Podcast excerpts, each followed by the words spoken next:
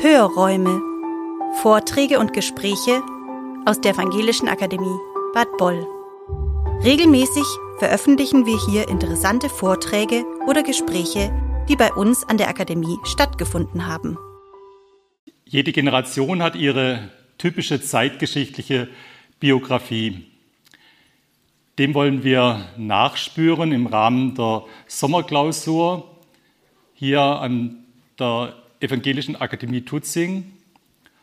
Heute Abend zur Veranstaltung mit Dr. Rainer Moritz, der Leiter des Literaturhauses in Hamburg, der seinen Text Ich Wirtschaftswunderkind vorstellt und uns dadurch Impulse gibt für unsere Diskussion, für die Wahrnehmung unserer zeitgeschichtlichen Generationenfrage. Mein Name ist Karl-Ulrich Scheidle, Studienleiter an der Evangelischen Akademie Bad Boll. Herzlich willkommen, Rainer Moritz, Leiter des Literaturhauses in verschiedener Weise im literarischen Geflecht der Bundesrepublik verwoben. Er stammt aus Heilbronn und ähm, hat von dort aus seinen Zug in die Welt der Literatur angetreten. Wir kennen uns vom, von gemeinsamen Zeiten am Heilbronner Robert-Meyer-Gymnasium als ähm, ja, jahrelange äh, Sitznachbarn in der, in der Klasse. Und ähm, ich freue mich sehr, dass es geklappt hat, dass du zu uns gekommen bist. Und ähm, ja, du wirst aus deinem Buch äh, lesen und das ein bisschen durch Zwischen äh, Texte ein bisschen moderieren. Und ganz am Schluss, falls ihr Lust habt, könnt ihr dann auch noch nachfragen, ähm, was euch interessiert. Lieber Rainer, du hast das Wort. Bitte. Danke, Karl-Ulrich, für die freundliche Begrüßung. Wir saßen in der Tat nebeneinander. Karl-Ulrich war ein sehr guter Kreisläufer im Handball früher gewesen, einer der besten Handballer an unserer Schule äh, gewesen, unvergessen. Und äh, als er mich vor paar Monaten gefragt hat, ob äh, ich bei dieser Veranstaltung äh, etwas vortragen könnte, habe ich nur kurz überlegen müssen, weil mich zum einen diese Thematik selber interessiert, wie wächst man auf, was nimmt man mit, wie subjektiv ist das Weltbild durch das, was man erlebt hat, wie man erzogen worden ist, was man für Erfahrungen äh, gemacht hat. Und ich habe vor einigen Jahren eben dieses Buch geschrieben, Ich Wirtschaftswunderkind, das ein paar Mal neu aufgelegt worden ist. Es ist das Buch, das war mir auch wichtig, indem Heilbronn endlich in der Weltliteratur verankert worden ist. Das Heilbronn tut sich da ein bisschen schwer. Das Käthchen von Heilbronn klingt zwar super, aber Kleist war nie dort. Man hat auch nie ein Vorbild gefunden für das Käthchen. Man hat alles Mögliche versucht. Insofern ist Heilbronn unterbelichtet äh, in der Weltliteratur und mehr Heilbronn als in diesem Buch geht eigentlich gar nicht. Das Buch selber äh, Sie werden das gleich merken, ist keine Autobiografie, weil ich hatte keinen Anlass, damals jetzt eine Autobiografie äh, zu schreiben, sondern mir ging es um die Frage, die hängt, wie gesagt, mit Ihrem Thema eng zusammen, wie wir wurden, was wir sind. Es ist ein Buch über die 60er und 70er Jahre, wie gesagt, aus meiner eigenen Familie heraus. Als das Buch damals erschien, zum ersten Mal hat meine Mutter gesagt, jetzt kann ich nie wieder auf die Straße gehen. Äh, das war für sie sehr schmerzhaft, weil sie natürlich drin vorkommt. Aber sie hat sich dann beruhigt, als dann die Lokalpresse sehr freundlich darüber geschrieben hat und es Veranstaltungen gab, war meine Mutter versöhnt äh, mit diesem Buch äh, nach einer Weile. Nein, also mir geht es genau um diese Frage, wie ist diese Generation, ist meine Generation damals aufgewachsen? Natürlich gibt es da Unterschiede, je nachdem, in welchem Milieu man aufgewachsen ist, ob in einer kleinen Stadt, auf dem Land, in der Großstadt, das ist völlig klar. Ich glaube aber doch, dass es wiederkehrende Muster gibt äh, deswegen war ich bei diesem Buch. Ich bekomme bis heute immer wieder gelegentlich Mails oder Briefe. Äh, besonders schön fand ich damals äh, vor einigen Jahren eine Zuschrift einer Frau, die mir dann schrieb, woher wissen Sie, wie es bei uns zu Hause zuging? Und das war letztlich auch ein Antrieb, dieses Buch zu schreiben, sozusagen etwas, was über mein eigenes Leben hinausführt, zu beschreiben. Sie werden es gleich merken, es sind subjektive Dinge, die ich schildere aus unserer Familie, aber doch immer mit dem Impuls, äh, etwas äh, zu schaffen, was darüber hinausgeht. Das Buch ist immer in kleine Kapitel äh, gruppiert, die all das auch beinhalten, was damals auch bewegend war, wenn wir an die 60er, 70er Jahre zurückdenken. Da ist ja viel passiert, ob das das Fernsehen war, was es plötzlich gab. Politisch ist sehr viel passiert. Das Buch heißt äh, Ich Wirtschaftswunderkind, äh, weil meine Eltern natürlich noch in dem Glauben aufgewachsen sind, äh, als Wirtschaftswunderkinder. Es wird immer so weitergehen. Und dann kamen wir in den 70er Jahren, das ist sicher auch schon diskutiert worden oder wird es noch. Und im Buch kommt das natürlich auch, weil dann doch so kleine Krisen und größere Krisenphänomene, wo man plötzlich, wenn man so ein Wirtschaftswunderkind war, äh, Zweifel bekommen konnte, ob es denn nicht immer so weitergeht, wie man das ursprünglich gewohnt war. Äh, dann auch ganz wichtig, äh, kommt bei Veranstaltungen sehr gut, das hat natürlich auch erotische Kapitel in diesem Buch, weil das war sexuelle Aufklärung Ende der 60er, Anfang der 70er Jahre, Oswald Kolle und Co. Das hat es sogar in Heilbronn gegeben. Und äh, das spielt natürlich auch eine wichtige Rolle. Man ist anders aufgewachsen, als wenn jemand in den 50er Jahren aufgewachsen ist. Und deswegen spielt auch das eine wichtige Rolle. Bevor ich einfach einsteige und Ihnen die Familie vorstelle und dann mich ein bisschen durch diese Felder hangele, auch Essen und Trinken, um das noch zu sagen, spielt natürlich eine wichtige Rolle. Der Speiseplan in deutschen Familien hat sich radikal geändert. Mein Vater hat sich jahrelang geweigert, Pizza zu sich zu nehmen, weil er das als völlig überflüssiges Produkt ansah. Als meine Mutter sich dann selber zubereitet hat, eine Art schwäbische Variante der Pizza gemacht hat, war er dann versöhnt äh, allmählich. Also auch da hat sich sehr viel in deutschen Familien äh, letztlich geändert in diesen zwei Jahrzehnten äh, der 60er und 70er Jahre. Wichtig war mir, Sie werden es gleich hören beim Schreiben des Buches, dass ich mich nicht selber im Nachhinein kommentiere.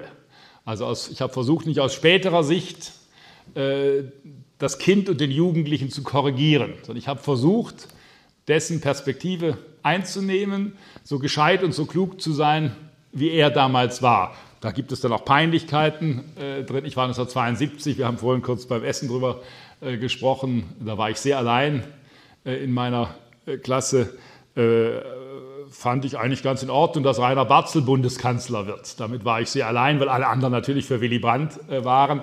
Aber es wäre jetzt in diesem Buch falsch gewesen, das zu verschweigen. Und man muss, glaube ich, auch, wenn man seine eigene Biografie betrachtet, auch zu, zu diesen dunklen Stellen äh, allmählich äh, hinführen. Und äh, das habe ich zumindest versucht. Deswegen also immer, das ist ganz wichtig, die Perspektive desjenigen, der das so damals erlebt hat, am Anfang als sehr junges Kind. Das Buch endet 1978, als ich äh, meinen Zivildienst gemacht habe und dann studiert habe äh, in Tübingen. Da ist bewusst der Cut des Buches äh, gesetzt worden, Ende der 70er Jahre. Aber lange Vorrede, kurzer Sinn, ich fange einfach mal an und stelle Ihnen diese Familie mit allen ihren Absonderlichkeiten vor und auch den jungen Helden. Und der bin nun mal ich. Und deswegen fangen wir mal im ersten Kapitel an. Wir waren eine richtige Familie, damals als es fast nur richtige Familien gab. Mal abgesehen von der alten Frau Schilling im Haus, eine Witwe, die familienlos war. Oder von den Seewalds, die im Erdgeschoss wohnten, keine Kinder hatten und Ölbilder malten. Wir waren eine Familie mit Vater und Mutter, die 1952 jung geheiratet hatten. Dass sie das auch taten, weil mein Bruder unterwegs war, ließ sich selbst mit bescheidenen Rechenkünsten ermitteln. Wenn wir meine Mutter darauf ansprachen, errötete sie, lachte verlegen und versuchte rasch das Thema zu wechseln. Immerhin, so hieß es, sei Vater gebürtiger Oberpfälzer, ein fescher Bursch gewesen. Die Krabbelkiste mit den Familienfotos belegt es. Man sah Vater als schneidigen Feldhandballer, der auf Geselligkeiten in Neusess, wo sich meine Eltern kennengelernt hatten, gekonnt das Tanzbein geschwungen habe. Das deutete zumindest die Verwandtschaft an. Auch darüber wurde nie ausführlich gesprochen. Vater und Mutter, das waren die Eltern, Daran gab es nichts zu rütteln. Dass Ehen auseinandergehen und Kinder zu Scheidungsopfern wurden, kannte ich nur vom Hörensagen oder aus der Zeitung. Elizabeth Taylor zum Beispiel. Doch die zählte nicht zu unserem Bekanntenkreis. Schlüsselkinder hingegen gab es bemitleidenswerte Geschöpfe, deren Eltern beide arbeiteten, weil sonst das Geld nicht gereicht hätte. Meine Frau braucht nicht zu arbeiten, pflegte Vater zu sagen. Ein Satz, den er mit der Genugtuung des Ernährers intonierte. Meine Mutter kommentierte ihn nicht. Jahre später, als wir Kinder aus dem Haus waren, setzte sich Mutter durch und begann wieder zu arbeiten. Es dauerte eine Weile, bis Vater aus dieser Not eine Tugend machte und die Berufstätigkeit seiner Frau mit verhaltenem Stolz erwähnte. Den Führerschein machte Mutter in den 70er Jahren heimlich, bis sie beim Mittagessen das graue Dokument neben Vaters Teller legte triumphierend. Auf Familienfahrten fuhr dennoch Vater. Neben seiner ungeübten, zu spät und ruppig schaltenden Frau schönen Gruß vom Getriebe auf dem Beifahrersitz Platz zu nehmen, hätte ihm stark zugesetzt. Dieses heftige Mitbremsen, dieses verkrampfte sich festhalten an der Handschlaufe, dieses Pass auf, da vorne kommt einer. So ist der Einstieg in das Buch. Wie gesagt, es ist so strukturiert in kleinen Kapiteln. Ich habe vorhin gesagt, dass auch das Fernsehen, die erste Anschaffung des Fernsehers war für viele Familien revolutionär. Und vor allem, wenn man sich wie ich auch und die Familie für Sport interessiert hat, war der Fernseher auch wichtig, weil man dann plötzlich Sportsendungen sehen konnte, neben den Musiksendungen, die später auch kommen. Deswegen ein kleiner Happen, der mit dem Sport zu tun hat. Kurz im Kapitel davor ist von einer Fernsehserie die Rede, die außer mir niemand mehr kennt, der Fenstergucker. Ich weiß nicht, ob das jemand etwas sagt. Das war eine äh, historische Sendung, wo man durch deutsche Altstädte gelaufen ist und das erklärt worden ist. Das war das Langweiligste, was ich im Fernsehen als Jugendlicher je gesehen habe. Das äh, nimmt darauf Bezug, wie dieses Kapitel anfängt. Es gab Sportarten, die fast so schrecklich anzuschauen waren wie der Fenstergucker. Dressurreiten, Rudern oder Eiskunstlaufen, das sich Mutter gerne ansah weil sich die Läufer so künstlerisch bewegt und weil nicht gehauen und gegrätscht wurde. Das Paar laufe so harmonisch, als ob man zwei Stiefmütterchen aneinander reibe, sagte ein Reporter, der Rauschenbach hieß. Ich wartete darauf, dass sich die Kufen plötzlich verkanteten und die Läufer kräftig aufs Eis knallten. Wie schnell die dann wieder auf die Beine kamen. Aber das nützte denen nichts. Innerhalb weniger Sekunden ging die Hoffnung auf Gold dahin, ein Sturz und aus der Traum. Ein bisschen grausam, aber unterhaltsamer anzusehen als all diese fehlerlos faden Todesspiralen und weggeworfenen Rittberger. Paarlaufen galt als ästhetisch. Fünf Minuten Anmut und Harmonie. Und am Ende, trotz völliger Erschöpfung, ein eingefrorenes Lächeln in die Kamera. Immer so tun, als sei alles großartig gewesen. Meistens gewannen die Russen mit den schwierig auszusprechenden Namen Ludmila Belussova und Oleg Protopopov. Und das gegen unser Traumpaar Kilius Bäumler. Im Gegensatz zu dem ältlich wirkenden russischen Paar besangen die Schallplatten über einen Honeymoon in Saint-Tropez. Ob die auch privat etwas miteinander haben, fragte Vater in die Runde. Mutter hatte sowas läuten hören. Die Kilius-Kollegin Margot Glockshuber lief allein und sang nichts. Aber was für ein Name. Glockshuber. Fast so wie Margit Sponheimer. Ich mochte das amerikanische Geschwisterpaar am liebsten, das wohl oder übel immer mit Platz 3 sich begnügte. Cynthia und Ronald Kaufmann. Mit seiner eigenen Schwester Sport zu treiben, ihr ständig zuzulächeln, und freundlich zu tun, erschien mir bewundernswert. Das gab es sogar in Deutschland, in Ravensburg, woher die Eistänzer Erich und Angelika Buck kamen. Manche Geschwister sangen zusammen, Katharina Valente und Silvio Francesco. Quando, quando, Itzi, Bini, Tini, Vini, Honolulu, Strandbikini. Oder Renate und Werner Leistmann aus dem Sauerland, was für ein merkwürdiger Name, die gern mit einem Schlafsack und einer Gitarre durch die Natur zogen. Bei Gesangsduos schnitten die Männer dürftig ab. Das schien die Regel zu sein, egal ob Geschwister oder Eheleute. Cindy und Bert, Inga und Wolf, Nina und Mike, Ike und Tina Turner, die Männer waren Beiwerk mit dünner Stimme und schlechter Frisur. Bei Cynthia und Ronald Kaufmann, die an den Russen und den Deutschen partout nicht vorbeikamen, war das anders. Ronald sang ja nicht. Was damals dann auch wie gesagt, Film und Fernsehen spielt eine wichtige Filme. Mein Vater hat immer Western gesehen. Man konnte mit meinem Vater keine anderen Filme ansehen als Western. Wenn ein Tatort lief oder irgendwas, oder damals noch der Kommissar mit Erik Ode, hat mein Vater nach fünf Minuten immer als erstes gesagt, ist ja völlig unrealistisch. ist ja völlig unrealistisch, was da in dieser Nymphenburger Villa wieder an einem Kriminalfall vorgefallen ist. Und man hat dann lieber ausgeschaltet. Es war unerträglich mit meinem Vater äh, Fernsehfilme, Fiktionales, außer Western. Da fand er alles großartig. Ob wenn John Wayne, Richard Whitmark oder Gary Cooper äh, antraten, war das äh, sensationell. Und man hat damals natürlich auch Ausflüge unternommen. Am Wochenende, das war ganz wichtig, die Kinder mit etwas geringerer Begeisterung als die Eltern. Am Sonntag in die Natur. Ihr wollt doch nicht den ganzen Tag in der Stube hocken, kommt nicht in Frage. Ich wäre gern zu Hause geblieben vor dem Radio oder Plattenspieler. Stattdessen, bei schönem Wetter, fuhr man am Sonntagmorgen hinaus, immer in die gleiche Richtung. Meinharter Wald, Löwensteiner Berge, Wandern in Lederhose und Trachtenjanker, der auf der Haut kratzte. War das langweilig. Was für eine herrliche Luft, rief Mutter aus, sich selbst anfeuernd. Vielleicht finden wir Pilze. Früher in Vaters Jugend in der Oberpfalz, da wuchsen Steinpilze und Rotkappen, wie das Herz sie begehrte. Im Mainharder Wald brauchte man Glück. Jetzt, da immer mehr Leute am Wochenende ins Grüne fuhren, die nicht mehr ganz so herrliche Luft verpesteten, ins Dickicht vorpreschten und blindlings alle Pilze sammelten, die ihnen in die Quere kamen. Nur der Pilzberater, der in der Stadtbücherei Sonntagsdienst schob, hielt die Verrückten davon ab, einen Fliegen- und Knollenblätter-Pilzpfannkuchen zuzubereiten. Vater lehnte das rundherum ab. Er sammelte nur Steinpilze, Rotkappen, Birkenpilze und Pfifferlinge. Später, als er sein System verwässerte, durften Maronen mit ins Spankörbchen. Wenn es schon morgens bei dem schönen Wetter losging, war das Murren laut. Den ganzen Tag wandern. Kehren wir mittags wenigstens ein. Gibt es da Pommes und Cola? Meistens klappte das nicht. Vor allem, wenn wir in Grab bei Groß Erlach Rast machten im Rössle, wo es gemischten Braten gab mit handgeschabten Spätzle und viel Soße. Pommes waren denen unbekannt. Stattdessen lernte ich ungewöhnliche Pluralformen kennen. Jetzt kommen die Saläter.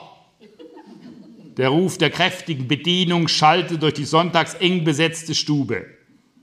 E echte Schwaben schubsten den Kartoffelsalat in die Bratensoße und mischten alles gut durch.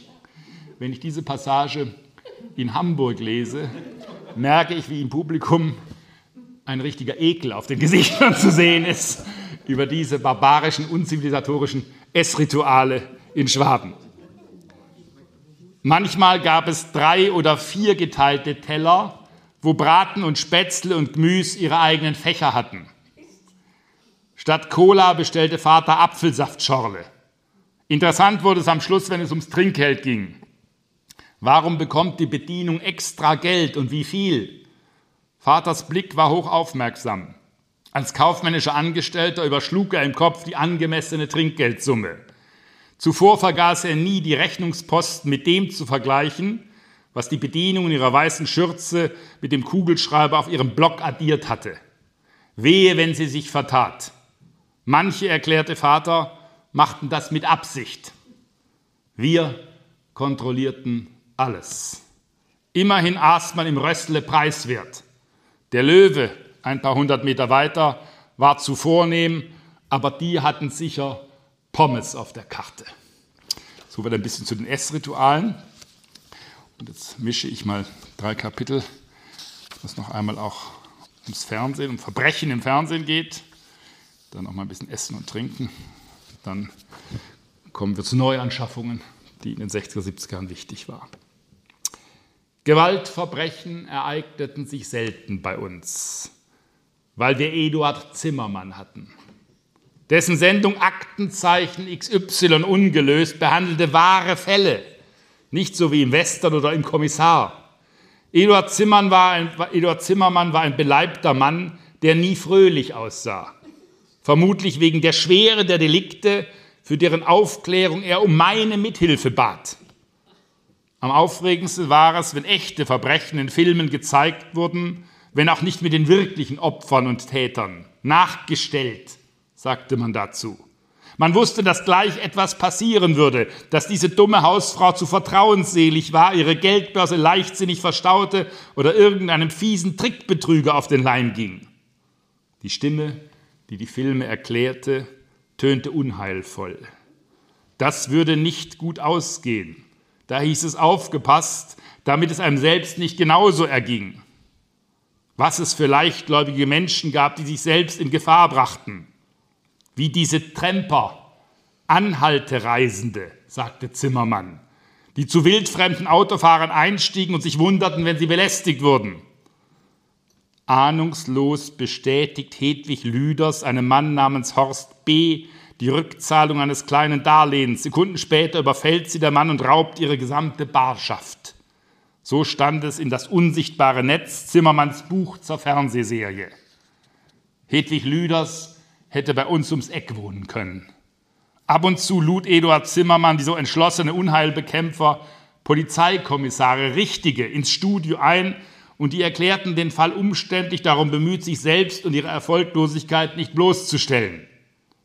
Damit sich die Täter im Ausland nicht in Sicherheit wogen, gab es Schaltungen nach Österreich und in die Schweiz, hinüber zu Werner Vetterli und Teddy Podgorski.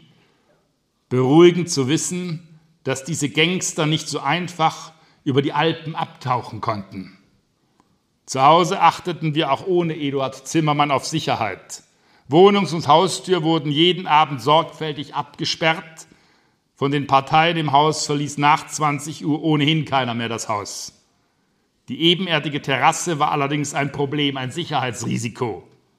Wohnen wir eigentlich im Keller, Mutter? Nein, im Souterrain. Wie schreibt man das? Was es zu essen gab, überlegte sich Mutter sorgfältig. Zu kostspielig durfte es nicht sein. Mittags um Viertel nach zwölf stand das Essen auf dem Tisch, wenn Vater vom Büro nach Hause kam. Viel Zeit blieb da nicht, alles musste wie am Schnürchen laufen, Nudeln kamen gut an in jeder Form. Mutters Liebe zur Salzkartoffel wurde nicht erwidert. So lecker Kartoffelchen. Die mochten wir nicht höchstens zu Spargel, den es einmal im Jahr gab. Das Abendbrot war kalt, von Ausnahmen abgesehen. Der dicke Ring Fleischwurst zum Beispiel von Metzger Specht mit Senf, Gurke und Brot. Um jedes Stück wurde gekämpft. Aufschnitt galt als riskant weil Vater der Frischwurst schnell überdrüssig wurde. Wie viel Pfund von dem Bierschinken hast du eigentlich eingekauft? Toast Hawaii dagegen war gut. Mit der Scheiblette obendrauf, dem Formschinken unten, der Dosenananas in der Mitte. Da verdrückte ich gut drei, vier Stück. Manche Gerichte gab es nur bei uns, dachte ich. Lungenhaché zum Beispiel. Wer wollte das essen, dieses durchpürierte Atemorgan in einer Soße, die den Kutteln Konkurrenz machte? Oder Herz oder Nieren? Gänseklein gab es nur zu Weihnachten. Man kann die Innereien ja nicht einfach wegwerfen. Verschwendung wäre das. Bei Ochsenzunge in Madeira schauten alle betreten.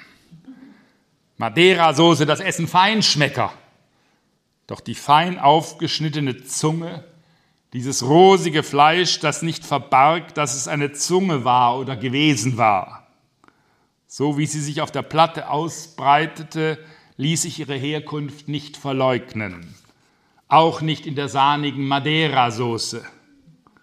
Zunge auf der eigenen Zunge zu spüren, da wirkte es einen im Hals.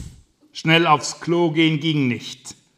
Langsam kauen, an etwas anderes denken, es den Hals hinunterbringen, Stück für Stück. Dank der Madeira-Tunke rutschte es besser. Es gibt noch ein eigenes Kapitel über Kutteln, das lese ich heute nicht vor, weil das der Albtraum meiner Kindheit war. Man musste ja damals seinen Teller aufessen. Meine Mutter hatte Kutteln mittags gemacht, ich hatte Nachmittagsunterricht und konnte dieses Ding nicht runterbringen, diese Flatschen da in dieser dunkelbraunen Soße, so gummiartig. Aber ich kam zu spät zum Nachmittagsunterricht, weil ich diese Kutteln aufessen musste. Es war so ein Eklat in der Familie, dass meine Mutter nie wieder Kutteln zubereitet hat zu Hause. Mein Vater, der das gern gegessen hat, ist immer auf Weinfesten. Man hat ihn dann zu Weinfesten geschickt im Heilbronner Umland. Da durfte er seine Kutteln essen. Aber zu Hause war diese Konfrontation wegen der Kutteln doch zu stark äh, gewesen. Endlich ein Auto. Kein Auto vor dem Haus, das sah nichts gleich. Zuerst war es nur ein geliehener Käfer, einer mit amerikanischem Kennzeichen. Denn Auntie Sonja, die Schwester meiner Mutter, die mit dem Heidelberger Soldaten verheiratet war, in zweiter Ehe lieh uns ihren Käfer für Fahrten in den Schwarzwald. Diese wohlgenährten westdeutschen Gesichter im Ami-Auto. Dann endlich Vaters erster eigener Käfer. Das konnte sich nicht jeder leisten, vor allem wenn man drei Kinder hatte. Was die kosten. Doch ein Auto musste sein für den Urlaub oder fürs Wochenende. Das machte in der Firma gleich einen anderen Eindruck. Im Grunde kamen nur deutsche Fabrikate in Frage. Ein Arbeitskollege fuhr Fiat. Undenkbar, so eine italienische Rostschüssel, mit der man ständig Ärger hatte. Vater schwor auf Volkswagen und Audi. Da wusste man, was man hatte. Mutter würde ja auch nicht jedes x-beliebige Waschmittel kaufen. Der Wagen war immer top in Schuss, hatte immer top in Schuss zu sein. Wir mussten auf der Rückbank mit den Schuhen Acht geben, bei längeren Fahrten nicht herumlärmen, das lenkte den Fahrer, also Vater, ab. Ich bewunderte ihn, wie sicher er fuhr, selbst auf den langen Strecken in die Oberpfalz, Kreilsheim, Kröffelbacher Steige, Feuchtwangen, Ansbach, Amberg, fast alles auf Landstraßen mit kräftigen Steigungen und Kurven. Esst nicht zu viel vorher, nicht, dass ihr euch übergebt. Du meinst kotzen, oder? Das sagt man nicht. Spuckt auf jeden Fall nicht in den Wagen. Sagt rechtzeitig Bescheid, wenn euch schlecht wird. Dann fährt Vater rechts ran. Über fünf Stunden war man nach Schwandorf unterwegs und immer aufpassen, dass einem nicht übel wurde. Wenn doch, sank die Stimmung sofort. Das ist unmöglich mit euch, nächstes Mal frühstücken wir nicht vorher. Irgendwann genügte der Käfer nicht mehr. Ein größerer Wagen musste her, vielleicht ein gebrauchter, Scheckbuch gepflegt. Ein VW 1600 als Stufenhecklimousine, wie Vater sagte. Als TL mit Sportheck kam er nicht in Frage, diese traurige Lösung. Der Audi 80 kam später. Kommen auf die Autos nochmal zurück. Für diese Familie ja auch ganz wichtig. Ich glaube, wir gehen nochmal, wenn es Ihnen recht ist, in den Urlaub mit der Familie Moritz. Das musste man sich auch leisten können. Urlaub, genau, so geht es auch los, das musste man sich erst mal leisten können. Wohin es ging, wurde nicht diskutiert. Dieses Jahr geht es in die Berge. Und dieses Jahr war jedes Jahr. Nach Österreich, das war nicht so weit und mit dem Auto gut zu erreichen. Andere reisten ans Meer, an die Nordsee oder sogar nach Italien. Wir in die Berge, wandern nach Tannheim in Tirol oder nach Leogang, wohnten in sauberen Pensionen. Wenigstens hatten die ausländisches Geld, Schillinge und Groschen, man musste umrechnen durch sieben Teilen, sonst betrogen die einen. Immer gab es in Österreich Berggipfel, die wir bestiegen, den Ackenstein, das Neunerköpfle. Wenn es zurück ins Tal ging, war ich vorneweg, suchte nach Abkürzungen über die Wiesen, ließ die anderen zurück, bis ich allein war zwischen den Kühen mit ihren schweren Glocken. Ja, nicht in die weichen, sämig braunen Kuhfladen treten. Die harten, getrockneten, das war nicht schlimm, die kickte man mit den Wanderstiefeln den Hang hinunter. Unten setzte ich mich auf eine Bank, trank das eiskalte Bergbachwasser, das so gut roch, wartete, bis die anderen ihr lahmen Enden den Abstieg geschafft hatten. Abends ging man essen. Das lohnte sich. Wenn man Glück hatte, gab es nicht nur Speckknödel, sondern auch Pommes und Spezi. Gehen wir wieder in den Krallerhof, die hatten Cevapcici, die es zu Hause nie gab. Vier gut gewürzte Fleischröllchen als Kinderteller mit Ketchup und rohen Zwiebelringen, von denen man einen merkwürdigen Atem bekam. Auf dem Balkan essen alle Knoblauch, sagte Mutter, die höchstens ihre Auflaufform mit einer Zehe ausrieb. Da riecht jeder, dass man Knoblauch gegessen hat. Im Urlaub ging das eher. Ab und zu nach langen Bergtouren durften wir Nachtisch eine Mehlspeise bestellen, Kaiserschmarrn oder Palatschinken. Die Österreicher verwendeten viele fremde Ausdrücke, und wenn die einheimischen Bauern mit uns sprachen, verstand ich nicht alles. Aber sie waren nett zu den Touristen. Wir bringen denen schließlich unser schwer verdientes Geld, sagte Vater, da erwarte ich Freundlichkeit, sonst fahren wir nächstes Mal ins Allgäu. Erdäpfel, Karfiol, Marille, die gab es als Knödel oder Schnaps zur Verdauung. Eine bauchige Bayoni Marillenschnapsflasche wurde mit nach Hause genommen. Und Strohrum, 80 Prozent. Den nehme ich nur zum Backen, betonte Mutter. Kein Vergleich mit dem Pottrum, den es im Konsum gab. Wir wohnten nie in Hotels. Mutter kümmerte sich Monate im Voraus um die Unterkunft, ließ sich Informationen kommen und telefonierte mit den Pensionsbetreibern. Glück gehörte dazu, denn die Leute konnten dann am Telefon ja viel erzählen. Ein Prospekt hatten die wenigsten allenfalls eine Ansichtskarte. Deshalb waren bei der Ankunft alle nervös. Was mochten das für Leute sein, die Waltels und die Rupprechts? Und wie groß wohl die Zimmer waren? Wo dürfen wir schlafen? Gab es einen Balkon mit Holzsprossen bis zum kiesbestreuten Vorplatz? Das Klo befand sich meistens auf dem Gang. Sehr unangenehm. Immerzu musste man aufpassen, ob die anderen Gäste, wildfremde Leute, nicht gerade eine Sitzung abhielten.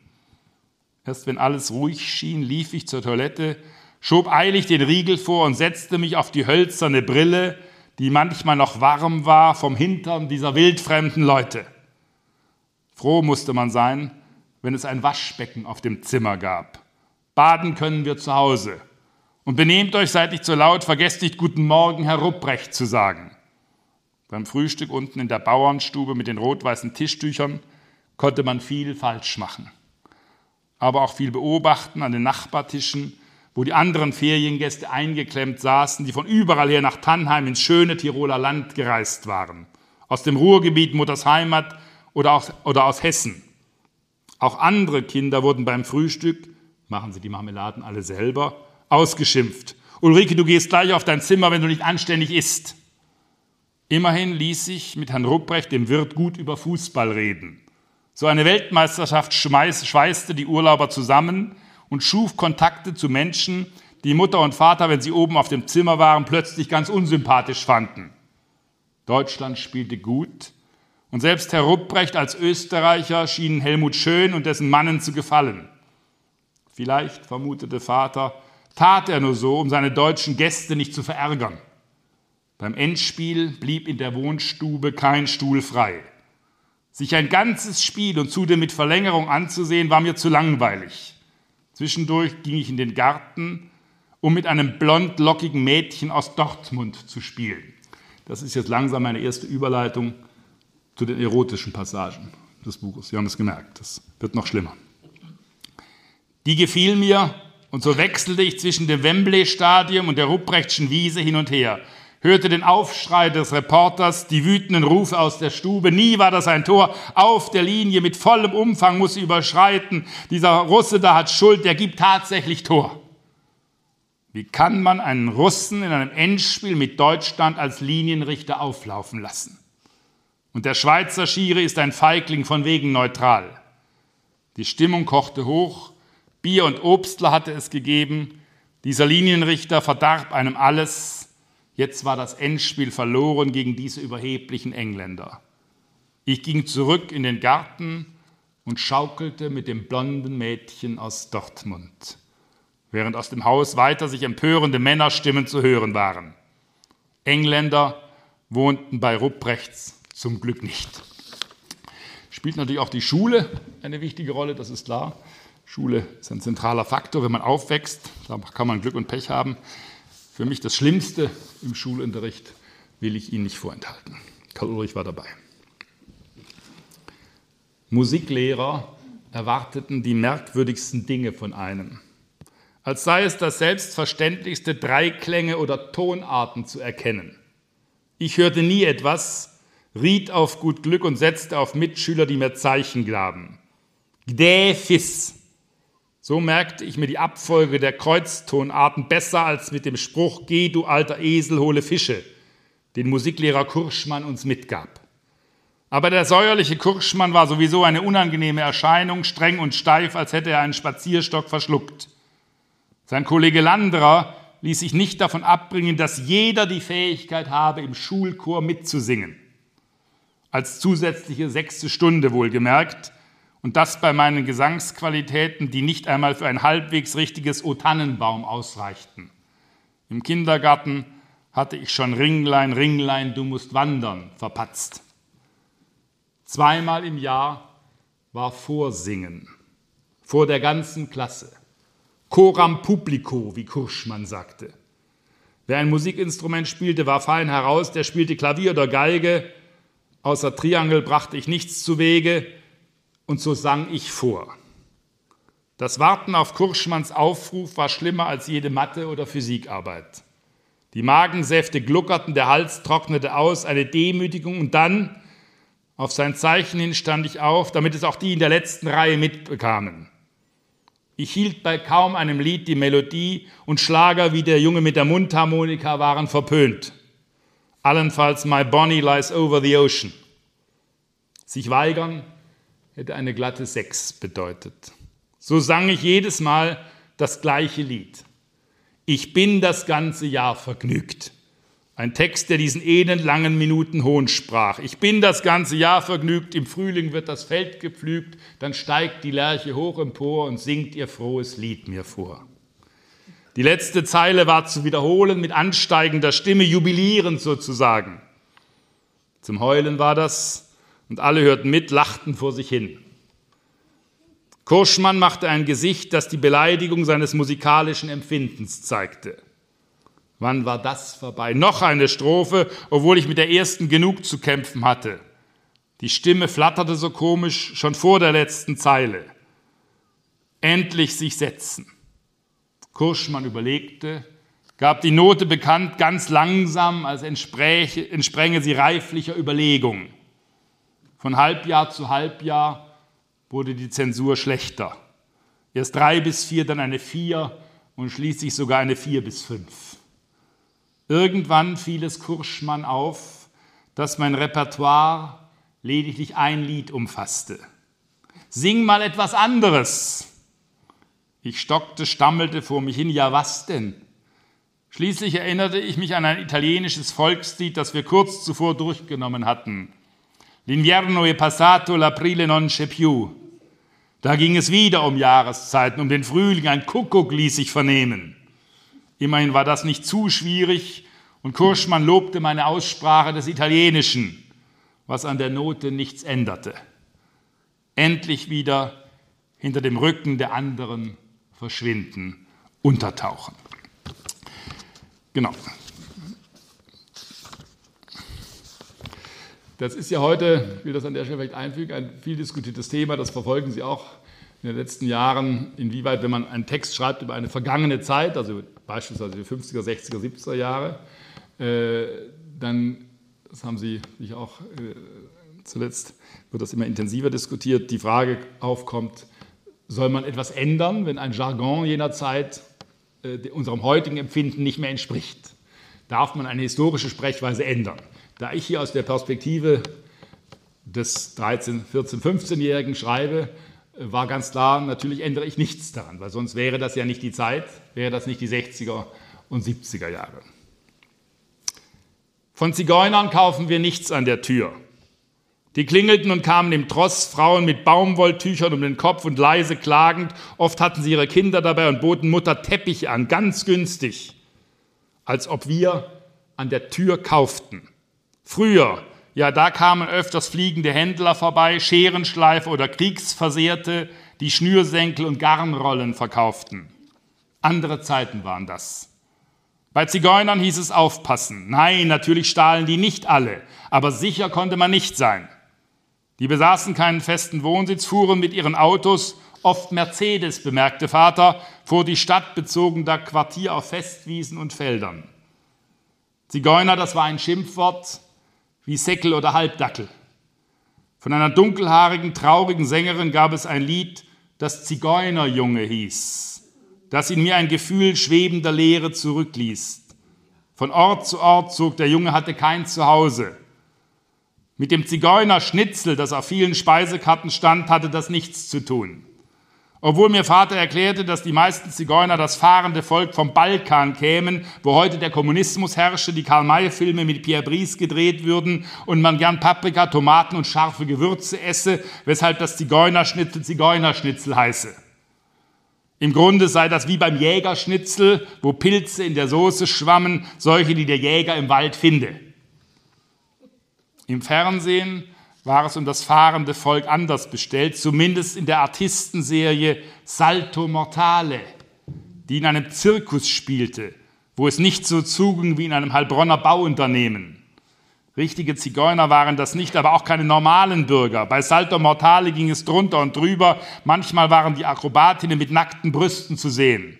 Ständig stritten die sich und ließen sich auf Abenteuer ein, weil sie meinten, bei einem anderen Mann oder einer anderen Frau sei das große Glück zu finden. Nach kurzer Zeit, beziehungsweise zwei, drei Folgen später, erwies sich das als Trugschluss, was das Liebesdurcheinander im Zirkus auf die Spitze trieb. Allzu verständlich also, dass Zigeuner und Zirkusleute eine Bedrohung darstellten. In Heilbronn wären die kaum zurechtgekommen. Wenn es Ihnen recht ist, wollen wir uns der Erotik ein bisschen mehr nähern. Ein Junge wächst heran. Ich lese nicht die Kapitel, die in der Tanzstunde spielen. War ganz wichtig, vor allem wenn man wie ich äh, auch da natürlich nichts gehört hat und immer ängstlich geschaut hat, woher wissen die anderen, dass das jetzt ein Slow Fox ist und keine Rumba. Außer beim Walzer äh, gelang mir da wenig. Am stärksten war ich, aber das war in der Tanzstunde wieder nicht gefragt, beim Engtanz, Klammerblues, Stehblues, Sie kennen die Bezeichnung, Bridge over Troubled Water. Da aber das war in der Tanzstunde jetzt auch nicht erwünscht, dass man ständig zu Bridge over Troubled Water, Klammerblues tanzte. Aber die Vorstellung von der Liebe, von der Ehe, vom Glück spielt natürlich auch durchs Fernsehen, durch Filme befeuert eine wichtige Rolle im Leben eines Jungen, der heranwächst. Je ferner die Mädchen im richtigen Leben waren, desto näher die Fernsehmädchen, die Schauspielerin oder Sängerin, die nicht in Betracht kamen, aber zu Überlegungen, zu Tagträumen Anlass gab. Wie es wäre, ein solches Mädchen im Freibad auf der Liegewiese aus dem Augenwinkel zu beobachten, mit ihm befreundet zu sein, Händchen zu halten, vielleicht sogar zu küssen, obwohl man da viel falsch machen konnte. Mutter und Vater erzählte ich davon nichts. Unterstützung war von dieser Seite nicht zu erwarten. Die waren zu alt und küssten sich nicht mehr richtig, glaubte ich.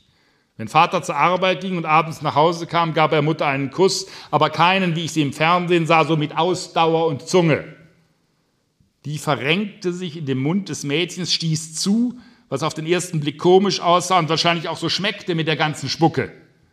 Aber blöd konnte das nicht sein, denn sonst würden es nicht alle immer wieder tun wollen. Auch in Schlagern wurde unablässig von Küssen gesungen im Mondschein oder am Strand. Wenn ich mal ein Mädchen küssen sollte, täte ich ganz selbstsicher, so als würde ich das jede Woche machen. Es gab Frauen, die das für Geld taten, sagte Vater. Nutten hießen die und die gab es sogar in Heilbronn in der Sontheimer Straße oder in der Badstraße. Sich von denen Küsse geben zu lassen, galt als unanständig. Das tat man heimlich, ja vielleicht war es polizeilich verboten. Wenn ich in die Badstraße kam, zu den Heimspielen des VfR Heilbronn, sah ich davon nichts. Vermutlich waren bezahlte Küsse erst nachts möglich. So hielt ich mich an Susanne Uhlen, meine Lieblingsschauspielerin. Die trat in Serien auf, war blond und zierlich, ließ das Haar wippen und lächelte anziehend. Dass es einen Mann gab, der Susanne Uhlen umarmte und küsste, war schwer vorstellbar. So viel Glück auf einmal gab es nicht. Da platzte man vor Stolz. Mir würde das nie widerfahren, obwohl es oft merkwürdig anzusehen war, wenn wen schöne Frauen als Freunde hatten. Windschiefe Typen, deren Vorzüge nicht zu erkennen waren.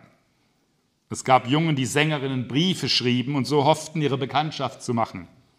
So wie sich diese Marianne Rosenberg an den Beatle gewandt hatte, erfolglos natürlich. Mr. Paul McCartney, weißt du, wie ich leide? Marianne war klein und pummelig. Was würde ich Susanne Uhlen schreiben? Dass ich in Heilbronn wohnte, am Karlstor, mich für Fußball begeisterte, gerne las, eine schwarze Hornbrille trug und zwei Geschwister hatte? Vermutlich war sie ohnehin zu alt. Für mich fast alle Frauen, auch die Alten, hatten ältere Männer. Und vor Verehrern konnte sich Susanne Uhlen sicher nicht retten, schön wie sie aussah. Vielleicht war es besser, sie aus der Ferne zu lieben. Das war dem Alltag entrückt, rein und klar. Jemanden zu lieben, das durfte von nichts getrübt werden. Nicht so wie die Erwachsenen um mich herum, die Paare, die sich stritten, wenn auch selten so heftig wie die Meyers vom Schreibwarenladen aber mit heißen Küssen und ewigen Schwüren hatte das nichts zu tun. Sollte ich mal mit einer Frau zusammen sein, vielleicht nicht unbedingt Susanne Uhlen, dann wäre das alles voller Feuer und ohne Streit die ganze Zeit. Andernfalls blieb man besser allein. Es wäre furchtbar, wenn sich Susanne Uhlen im richtigen Leben, beim Eisessen oder beim Spaziergang in der Kirchenallee als Enttäuschung erwiese. So wie Peggy March, die zu Elektro Weber kam um eine Autogrammstunde zu geben. Ich kannte sie aus der Hitparade, die war Amerikanerin, dunkelhaarig und später ganz blond. Memories of Heidelberg hatte sie gesungen, in einem Mischmasch aus Englisch und Deutsch und mit 17 hat man noch Träume. Träume hatte ich mit 14 und 15 genug und fuhr mit dem Fahrrad in die Stadt, drängte mich in das Elektrogeschäft, wo alle Peggy March-Fans warteten. Wann kam sie endlich? Singen würde sie im Laden zwischen den Fernsehapparaten und Plattenregalen sicher nicht. Vorne neben der Kasse stand ein Stuhl für sie bereit. Die Leute schoben sich dicht heran. Ich stemmte mich gegen die Körper, um nicht nach hinten abgedrängt zu werden. Dann kam sie mit blonden Locken und einem Lächeln, das nicht so ungezwungen wirkte wie in Hecks Hitparade, als würde sie einen Besuch bei Elektroweber anstrengen. Neben ihr tat sich ein unsympathischer Mann wichtig, der als ihr Manager vorgestellt wurde. Er trug einen Oberlippenbart, der über die Mundwinkel hing und eine Sonnenbrille. Hoffentlich war der mit Peggy March nicht privat zusammen. Die Künstlerin müsse leider bald weiter, wurde verkündet, und der Manager machte ein Gesicht, als sei es für Heilbronn und diesen Elektroladen ein ungeheures Glück, die weltbekannte Peggy March zu empfangen. Ein Autogramm holte ich mir trotzdem, wenn ich schon da war. Als das Buch erschien, habe ich Post bekommen von einem Fanclub, einem Peggy March Fanclub. Die hatten das Buch zufällig entdeckt, haben, waren begeistert, dass Peggy March doch eine tragende Rolle spielt über mehrere Seiten, haben es der Künstlerin mitgeteilt. Und dann bekam ich Post vom Peggy March Fanclub. Und zwar, ich habe das Objekt immer bei mir, wurde mir eine Autogrammkarte von Peggy March geschickt mit dem Zusatz für Rainer. Auf die guten Zeiten und schönen Erinnerungen. Peggy March, alles Liebe. Das ist eigentlich der Grund, warum man Bücher schreibt. um solche schönen Dinge zu erleben. Ich lasse diese Autogrammkarte hier liegen, wenn Sie sie nachher berühren wollen. Dann will ich mich dagegen auf gar keinen Fall wehren. Wir gehen mal ein bisschen woanders hin, wenn Sie dranbleiben, was. Wer konfirmiert wurde, besuchte ein Jahr lang Konfirmationsunterricht. Die Konfirmation selbst war ein großes Fest mit Verwandten, die zu Besuch kamen und mit nicht zu kleinen Geschenken. Zuerst feierlich in der Kirche und dann in einem Gasthaus, worin alle Verwandten eingeladen wurden. Kein billiges Vergnügen. Vermutlich zum Wagner in Neulautern, wo es aber kein Schnitzel gab, sondern gemischten Braten mit Kroketten, sodass sich jeder das Passende aussuchen konnte. Die Feier in der Kirche hatte den Nachteil, dass man vor allen Leuten einen Spruch aufsagen musste. Das ging schnell schief, wie in der Schule, als ich beim Ring des Polykrates stecken geblieben war, obwohl mich Mutter am Abend zuvor abgehört hatte. Der Kirchenspruch würde kürzer ausfallen, das musste zu schaffen sein. Der Konfirmationsunterricht Konfi fand im Gemeindehaus an der Moltke Straße statt und das Beste war, dass Regina mit mir konfirmiert wurde. Das ist die heimliche Liebe des Helden, wird natürlich nichts draus. Wie gut, dass sie nicht in Kirchhausen oder Frankenbach wohnte und dass sie evangelisch war. So verbrachten wir jede Woche mindestens eine Stunde in einem Raum. Meist saß sie schräg gegenüber, sodass ich mich manchmal wie zufällig umdrehte, zum Beispiel wenn mir ein Bleistift zu Boden fiel. Zu oft wiederholte ich das nicht, das wäre aufgefallen, vor allem Pfarrer Tischler, der aufbrauste, wenn es ihm an religiöser Andacht fehlte. Die Kirche ist kein Fußballverein, das ist der Ernst des Lebens. Regina widersprach ihm, das imponierte mir. Sie ließ sich nichts gefallen, schüttelte energisch ihre langen Haare und zog die Stirn kraus.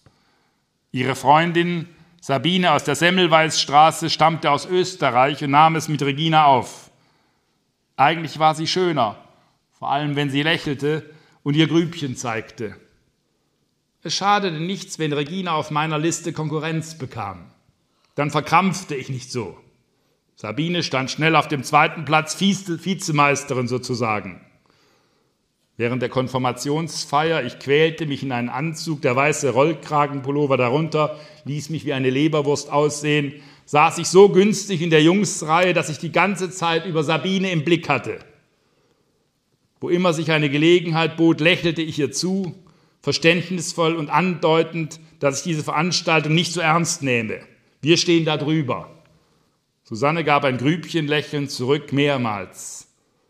Ich strahlte Außenstehende mochten das für religiösen Eifer halten, fasste es nicht, dass mich das schönste Mädchen unserer Konfirmationsgruppe andächelte und das nicht aus Versehen. Darüber war mit niemandem zu reden. Alles für sich behalten, die Feier und das, was Tischler mit bedeutsamem Gesichtsausdruck sagte, in Kauf nehmen. Sie merken, auch bei Konfirmationsfeiern spielen untergründige Dinge oft eine ganz entscheidende Rolle, die man nicht so weiß. Mit dem Fahrrad fuhren wir die Schlitzstraße hinauf, über die Linné zur Jägerhausstraße. Die Steigung schoben wir die Räder und am Gasthaus ging es weiter bis zur Reichsbergbrücke. Das musste man gesehen haben. Darüber hatten die Zeitungen und das Fernsehen tagelang berichtet, über die Entscheidung der Bundesregierung, einen autofreien Sonntag einzuführen. Eine unvorstellbare Sache. Weil die reichen Scheichs in Saudi-Arabien oder wo auch immer die Ölpreise diktierten und beschlossen, Westeuropa weniger zu liefern, drohte Gefahr für die Benzinversorgung bei uns. Freiwillig verzichtete niemand auf sein Auto weshalb es einen Sonntag lang verboten war, den Wagen zu benutzen. Irgendwie war das lustig, diese Leere auf der Ost- und auf der Weinsberger Straße. Man lief quer über den Asphalt und es war viel ruhiger als sonst, wenn sich der Ausflugsverkehr Richtung Wartberg schleppte. Für einen Sonntag ließ sich das aushalten. Aber was geschähe, wenn die Araber ihr Spiel weitertrieben, wenn sie die westlichen Länder erpressten? Das durfte man sich nicht gefallen lassen, denn ohne Autos hätte es, hätte es Deutschland nie so weit gebracht. Ohne Autos geht nichts bei uns. Dann schließen die in Neckarsulm ihre Werkstore und die Bundesregierung muss betteln gehen bei den Ölquellenbesitzern. Mit unseren Bodenschätzen kommen wir nicht weit. Vielleicht würde es bald jedes Wochenende so aussehen. Kaum ein Fahrzeug auf der Autobahn, kein Überholmanöver, keine Lichthupe. Da oben von der Reichsbergbrücke wirkte es gespenstisch, wie sich die leere vierspurige Fahrbahn vor uns ausbreitete. Ohne Autos bräuchte man die Autobahn nicht. Der Hitler hatte die gebaut. Schön sah die sowieso nicht aus, wie sie die Wälder durchschnitt, aber ohne Autobahnen breche alles zusammen, keine Frage. Gnade uns Gott, wenn die Saudis nicht zur Vernunft kommen, sagte Vater. Der Ami holt sich sein Geld notfalls mit Gewalt. Ich blieb neben meinem Fahrrad stehen, spuckte auf die Fahrbahn und spürte die Angst, dass es mit der schönen Zeit bald vorbei sein könnte. Eine so lange Zeit ohne Krieg hat es in Deutschland nie gegeben. Bald 30 Jahre lag der Mai 1945 zurück. Wie es in einem Krieg vor sich ging, malte ich mir manchmal aus, doch das, was ich gelesen und gesehen hatte, reichte nicht, um sich einen Beinschuss vorzustellen, eine Verletzung, die oft zur Amputation führte, ein Leben ohne Bein nicht auszudenken. Viele kamen dennoch damit zurecht. Vater wollte vom Krieg nichts wissen und ließ, auf, und ließ auf die Bundeswehr nichts kommen. Im Kalten Krieg gehe das nicht anders und der Ostpolitik solle man nicht zu früh trauen. Einer wie Wehner, der war ja selbst Kommunist gewesen. Aber fragte mein Bruder, wie steht es denn um die alten Nazis? Bis Mutter abwiegelte und allen Recht gab. Auf jeden Fall fühlte ich mich erleichtert, als am Montag die Autos wieder fuhren, wie immer, obwohl der Bundeskanzler die Bürger aufforderte, sparsam mit dem Benzin umzugehen und auf unnötige Fahrten zu verzichten.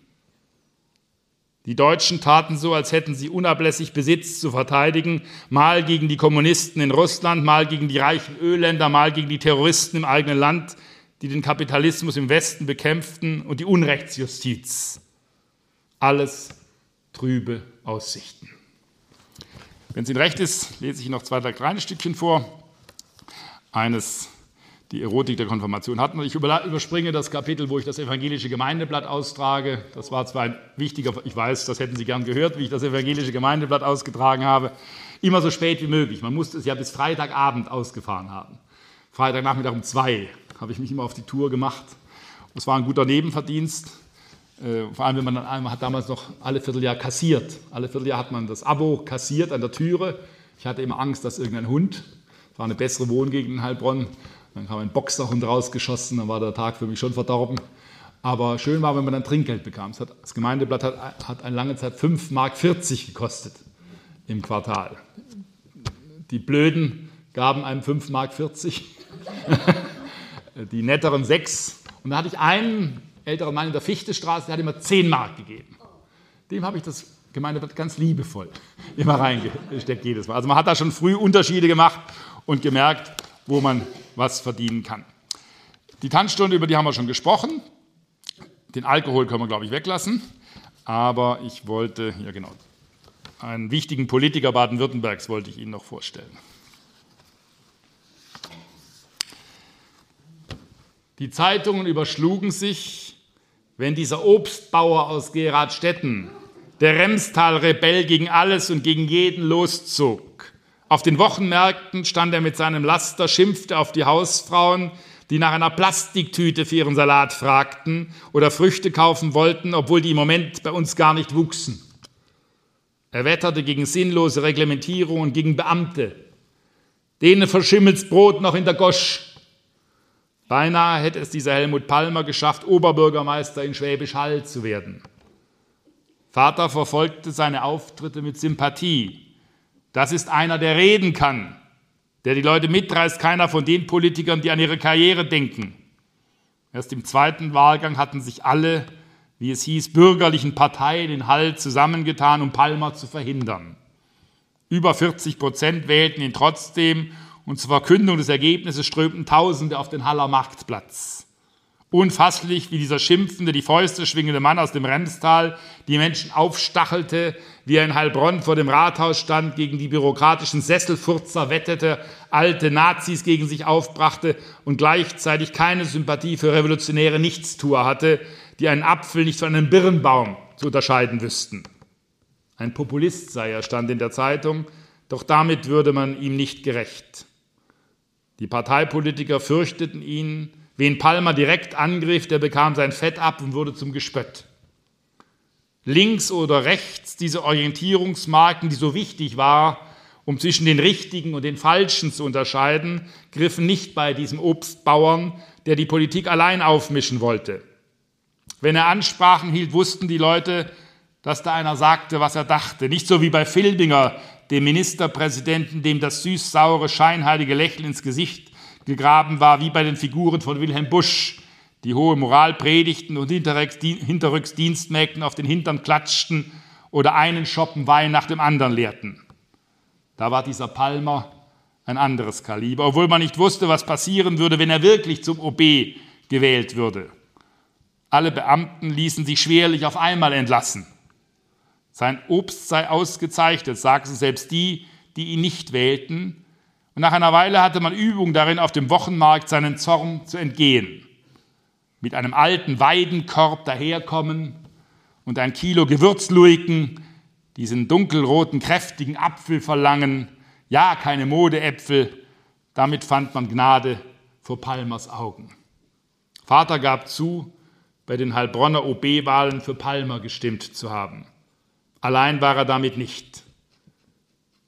Wenn man den Mächtigen eins auswischen wollte, zählte eine Palmerstimme doppelt. Oder sie war verloren. Ich muss, wenn ich ab und zu heute in Tübingen immer daran denke, ich sehe da noch Helmut Palmer vor mir auf dem Marktplatz und heute wirkt sein Sohn, der doch einige Charaktereigenschaften von seinem Vater mitbekommen hat, in jedem Rathaus, das Helmut Palmer damals immer von unten beschimpft hat, die da oben saßen. Wenn es Ihnen recht ist, bleibe ich jetzt noch, schließe ich mit zwei erotischen Passagen die Filme, wir haben nur über Western gesprochen, das geht natürlich nicht. Es gab natürlich auch Filme, die Karl Ulrich und ich gesehen haben. Und einen der berühmtesten Filme der 70er Jahre,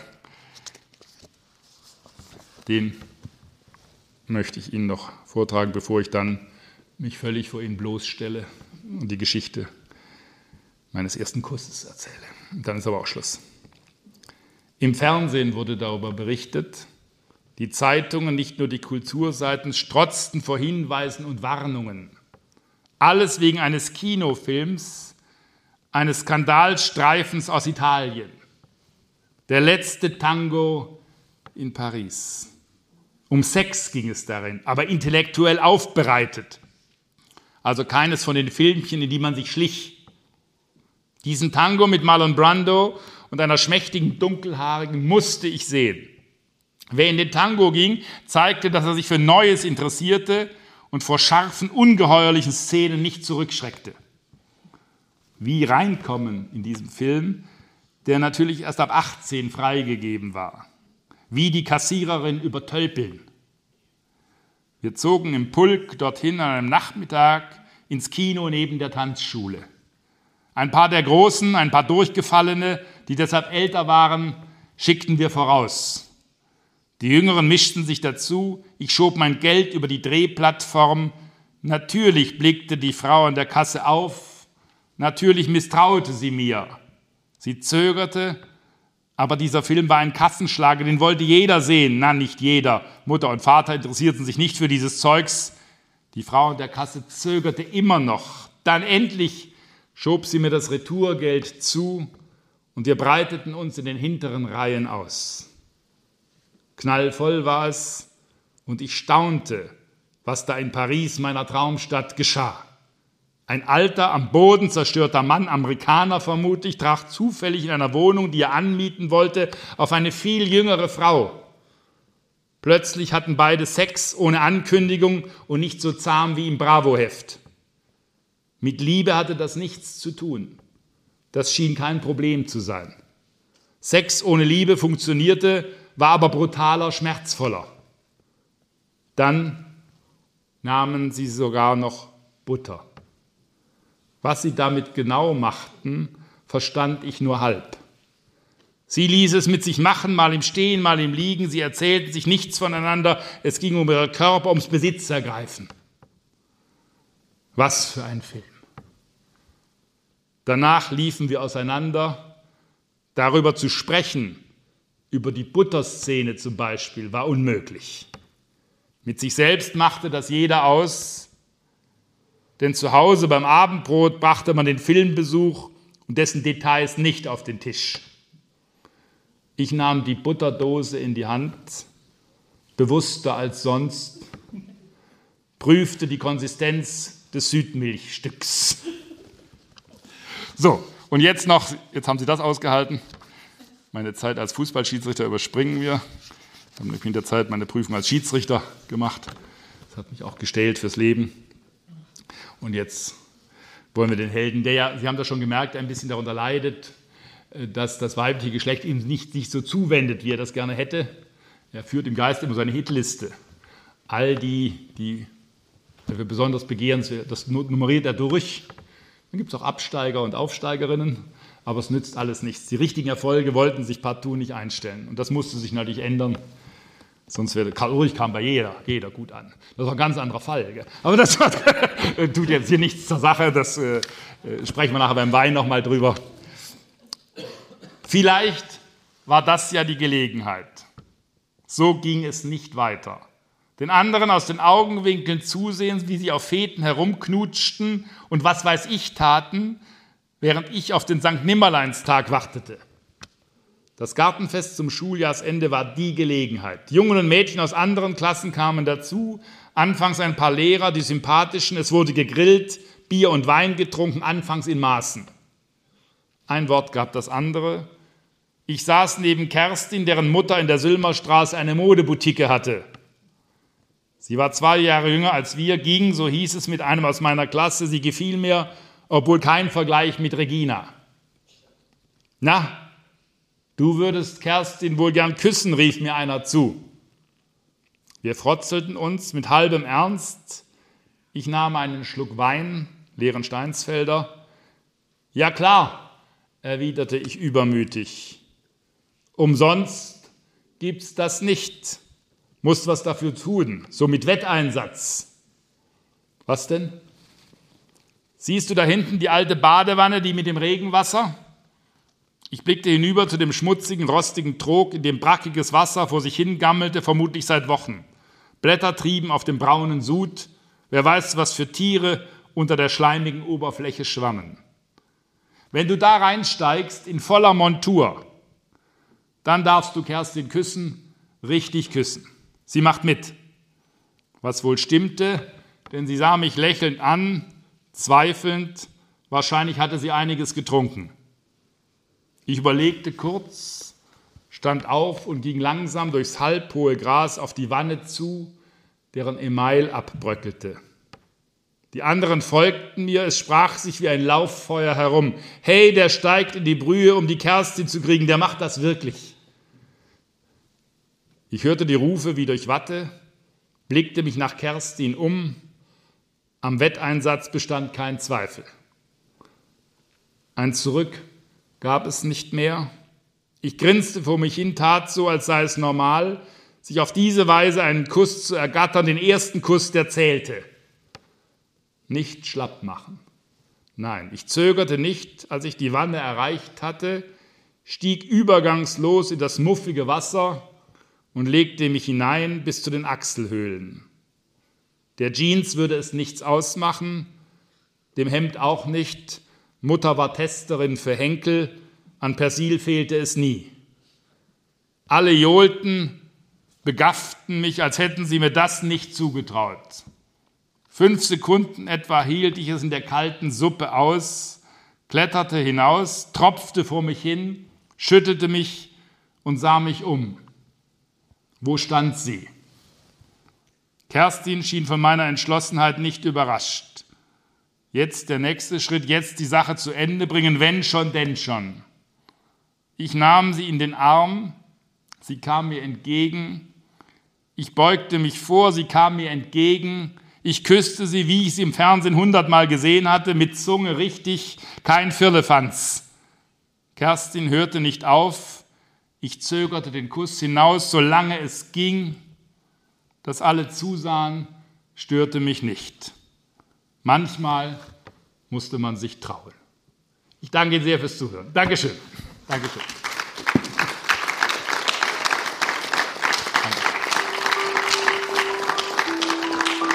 Vielen Dank fürs Zuhören. Anregungen und Fragen zur heutigen Folge können Sie uns gerne über unsere E-Mail-Adresse pressestelle.ev-akademie-boll.de oder über Instagram oder Facebook zusenden. Wir freuen uns, wenn Sie beim nächsten Mal wieder dabei sind. Abonnieren Sie gerne unseren Podcast.